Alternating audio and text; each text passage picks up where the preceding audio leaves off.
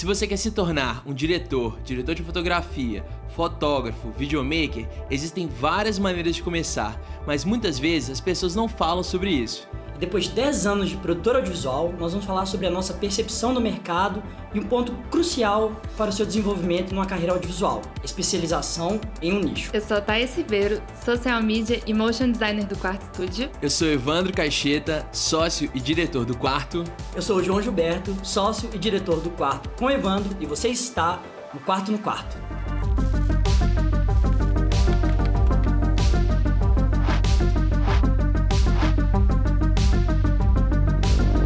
Então, para começar, eu queria perguntar para vocês: se você estivesse entrando no mercado hoje, qual seria a estratégia? Teve um ponto muito importante no nosso início que uhum. continua sendo relevante até hoje, que é o foco no nicho, né? Uhum. Então, assim, quando a gente começou, é, quase que não foi, foi uma coisa muito orgânica, assim, não foi premeditado. A gente entrou no nicho de aftermovie, uhum. porque a gente tava vivendo o mundo das festas, né? A gente estava ali, eu, eu, cheguei a trabalhar na Red Bull, Sim. e aí é, tava tendo uma demanda que não estava sendo suprida uhum. De aftermovies, de vídeos para festas. Uhum. Porque casa exatamente quando a gente começou, foi em 2011, né? Que casa uhum. com o Tomorrowland. O Tomorrowland e em 2012 com, com o Ultra Music Fest. Isso. E aí, assim, casou exatamente o momento que a gente estava entrando no audiovisual, assim, que estava começando a nossa produtora com isso. Uhum. e aí um amigo nosso é, pediu pra gente, pra gente fazer um vídeo da festa dele. E esse vídeo deu muito certo e a gente uhum. começou a ter proeminência primeiro em Belo Horizonte, né, nossa cidade, uhum. depois em Minas, no Brasil. Legal. E aí a gente chegou num nível muito interessante. E foi, de uma, foi relativamente rápido a, o, nosso, o nosso crescimento dentro do nicho. E isso só aconteceu porque a gente especializou muito nesse nicho uhum. específico. É, é interessante isso porque, assim, a gente tá falando de nicho, é legal contextualizar também para o pessoal que existe o nicho ele pertence a um segmento que pertence a um mercado. A gente está falando do mercado de eventos, a gente está falando do segmento de cobertura, uhum. né, de cobertura tanto de produção audiovisual como de fotografia, e aí o nicho de aftermovie. Uhum. E nessa época tava nascendo esse termo aftermovie. Né? Exato. Né? Ele nem era é. popular é. igual era As hoje. pessoas nem sabiam, nem né? Sabiam. Nem, na hora de pedir orçamento, é, nem. Nem sabia. Eles é. só falavam assim: ah, não, a gente quer algo igual o Tomorrowland, igual o Aftermovie Tomorrowland. Só que o Aftermovie Tomorrowland é uma das maiores, maiores festas do é. mundo. Ainda é, né? Eventos do mundo. Uhum.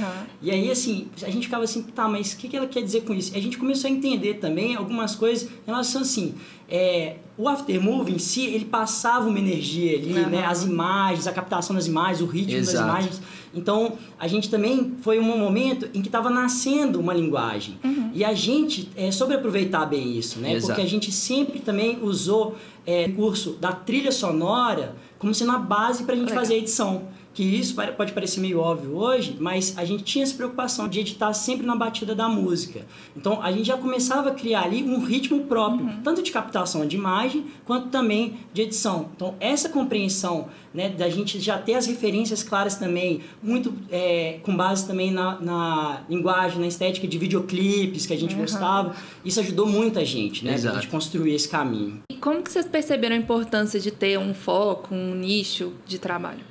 Dez anos depois é muito fácil a gente olhar para trás e entender, né, assim, o que aconteceu. É, né? Por isso que a gente está fazendo, inclusive, esse podcast, esse videocast. Exato, né? para que as pessoas não precisem de, de ter esse tanto tempo. É. Mas o porquê que o nicho é importante, né, é, existem dois elementos. Um que é o do mercado, uhum. que a partir do momento que você especializa em um nicho, você começa a virar referência desse uhum. nicho, né? E aí, automaticamente, assim, progressivamente, você vira top of mind desse nicho. Ou seja, Legal. se um cliente desse nicho específico é, quer contratar uma empresa, uhum. por exemplo, uma empresa de viagem, né? Ou uma festa, ou né, um, alguém que está fazendo live, a primeira empresa ou profissional que eles vão procurar é alguém que é especializado nisso, né? Exatamente. né? Uhum. Até Sim. se jogar no Google ali é mais fácil encontrar, é. né? Sendo básico assim. É. E tem o outro elemento que é o profissional. Uhum. Que a partir do momento que você entende o nicho de trabalho que você quer entrar, entende o segmento, fica muito mais fácil tanto de você procurar referências, uhum. porque referência é tudo, né? Uhum. E fica mais fácil também de você procurar é, aprender, né? Ter cursos e coisas que vão te agregar. Porque aí você fica muito mais direcionado uhum. e especializado na área de atuação. E o que, que mudou para vocês quando vocês tiveram essa percepção uhum. de que vocês tinham que ter um foco, que isso era importante para a carreira de vocês? Interessante porque essa caminhada ela foi progressiva, né? A gente estava no nicho de aftermovie e aí naturalmente com o investimento de agências de publicidade das marcas, principalmente em eventos, uhum. a gente começou a focar em ativação para marcas dentro uhum. do evento, né? E aí o que que acontece? A gente ainda mantinha a lógica do nicho, né? Que era o nicho de aftermovie ali, mas era focado muito mais para as marcas, né? Sim. Então, assim o, assim, o propósito mudou ali, a, a ideia, a narrativa dos vídeos mudou um pouco. E eu acho que um marco disso foi o vídeo que a gente fez, o aftermovie que a gente fez da Coca-Cola no Rock in Rio, Exato. né? Isso foi, primeiro foi em 2017 e casa muito com o que o Evandro falou, dessa questão de especialização, de você estudar o seu nicho uhum. e estudar as referências e se especializar mesmo de fato como profissional, porque é, a gente, ali a gente foi com uma equipe enxuta, a gente tinha que fazer entregas simultâneas e a gente sabia exatamente o que, que a gente tinha que produzir. Uhum. A gente uhum. sabia exatamente quais as técnicas que a gente precisava usar, que a gente gostaria de usar. A gente sabia quantos timelapses a gente precisava fazer, quantos hyperlapses, quantos planos, quais eram esses planos. A gente desenhou todo o roteiro antes. Uhum. Então, assim, é, como a gente se especializou no nicho, ficava claro pra gente já, já tava né, é na nossa cabeça o vídeo ali. Uhum. E aí isso fez com que o processo fosse muito tranquilo, muito leve, a, a entrega simultânea que a gente precisou fazer fosse tranquilo também e o cliente satisfeito, né? Ou uhum. seja, a gente conseguiu sair lá do, das nossas experiências de cinco anos atrás, fazendo calorados e formaturas em Belo Horizonte, fazendo eventos, festas em todo o Brasil, para chegar no Rock in Rio, atendendo uma marca como a Coca-Cola, mas tranquilo e certo do que a gente precisava fazer, com o cliente satisfeito também por conta disso, né? É muito interessante porque mostra um outro fator, porque às vezes a gente está falando assim, ah, focar no nicho, e a pessoa uhum. pensa assim, pô, mas eu entrei na, no mercado criativo justamente para eu conseguir variar. Mas não quer dizer que se você entrou em um nicho, você vai ter que ficar para sempre. De ali. maneira alguma. Essa que é a mágica do negócio, né? E a gente mesmo, a gente já tá no quarto, vamos pôr assim, nicho, quarto uhum. atuação de mercado diferente que a gente já teve, né? A gente, igual o João falou, a gente começou em Aftermovie, é. depois a gente focou muito em ativação de marca, de marca, que foi justamente no momento, né? Igual a gente falou, em 2011 foi o, o, o boom. boom do Aftermovie. E depois disso, assim, é, as marcas começaram a perceber que tá dentro das festas, tá dentro dos eventos, era muito relevante. Exato. E aí teve esse boom da ativação de marca também. Uhum. E aí, como a gente começou, se adaptou nesse novo nicho, né? Adaptou a, até o modo de atendimento, né? O jeito uhum. que a gente atende uma festa é diferente de atende uma marca, né? Uhum. A gente se profissionalizou nesse sentido foi muito fácil a nossa transição para publicidade depois, né? É, que já é um segmento ali, a gente já tá falando, aí a gente já expandiu um pouco a área para a gente voltar agora no nicho de novo, né? Exato. né? Então a gente acabou saindo um pouco desse conceito de nicho, atendendo mais agências e tal, o mercado publicitário como um todo, mas agora a gente já, a gente já tinha em mente que Sim. o momento a gente iria voltar, que é não onde a gente está. Deixa de ser um nicho de cliente, assim, né? Se atender a agência e tudo. Sim, sim, é. sim. De certa, forma, de certa é. forma não deixa de ser. Sim. Mas agora a gente já tinha um propósito maior que era estar tá no nicho de atuação novo, que é o que a gente está explorando agora também, né? Ah, e como que vocês estão aplicando isso agora? Agora, assim, é, é legal porque a gente já está um tempo, né, ensaiando essa entrada no cinema. E aí, quando a gente falou assim, não, beleza, agora a gente vai começar a produzir filmes, uhum. a gente foi muito claro pra gente, a gente tinha que especializar. Uhum. É, Primeiro que assim, a gente tem que falar uma coisa que é importante, que você só vale você entrar num nicho e especializar um segmento de mercado se você tiver amor por esse segmento. É. Uhum. Porque se for pensar que sua vida vai, ser, vai girar muito em torno disso, né? Então, sim, tem que ser uma coisa que você vai gostar de acordar e dormir pensando nela. Exatamente. E aí, quando a gente foi pensar nisso, nossa escolha foi foi muito fácil, na verdade, porque a gente já amava o segmento, o gênero, né? No cinema é gênero, o gênero fantástico, uhum. que engloba desde sci-fi, terror, thriller, fantasia. fantasia, e aí a gente especializou. Então, ou seja, a partir do momento que a gente decidiu entrar no cinema, a gente falou assim, beleza, então vai ser cinema fantástico e a gente estuda cinema fantástico. É. Uhum. Agora é interessante porque assim, o nosso curta, o Azul Escuro, primeiro curta, a gente já teve uma preocupação de, do, de trabalhar o experimentalismo de narrativa, uhum. de linguagem, que era uma coisa que a gente uhum. já buscava Lá quando a gente começou em 2011. Em 2011 a, a, gente queria experimentar técnicas e narrativas, mas a gente não tinha a menor ideia muito bem do que a gente estava fazendo, né? Vamos ser sinceros, a gente não tinha muita ideia em 2011. É. Mas o que, que isso foi bom também? Por, por, a gente tentar arriscar, a gente foi entendendo o que dava certo, o que, que não dava, como combinar também técnicas diferentes. Então isso foi muito bom também, assim. Sim. Eu acho que é interessante para a pessoa ela ter quem está na área querer explorar, né, linguagens, técnicas, uhum. porque acho que é assim que se evolui também, sim, né? Sim. E, e no caso do azul escuro foi muito esse caminho, né? A gente trabalhando uma linguagem de tela, de celular, né? O, o, o curto ele é 100% gravado no celular. Então, assim, é, a gente estudando, né? É já as, as, técnicas de como gravar, como iluminar uhum. para o celular, como fazer também essa pós-produção, a gente já estava mais seguro, porque a gente já tinha passado por várias etapas de experimentalismo em linguagem audiovisual. Sim. E é isso, a gente continua, pelo menos, buscando algo novo, né? Buscando principalmente com novas formas de contar histórias, né? Eu acho que isso que é um caminho interessante. É, e só foi possível que a gente faça essa linguagem, né, que é diferente, porque a gente estudou muito o gênero é. de terror, né?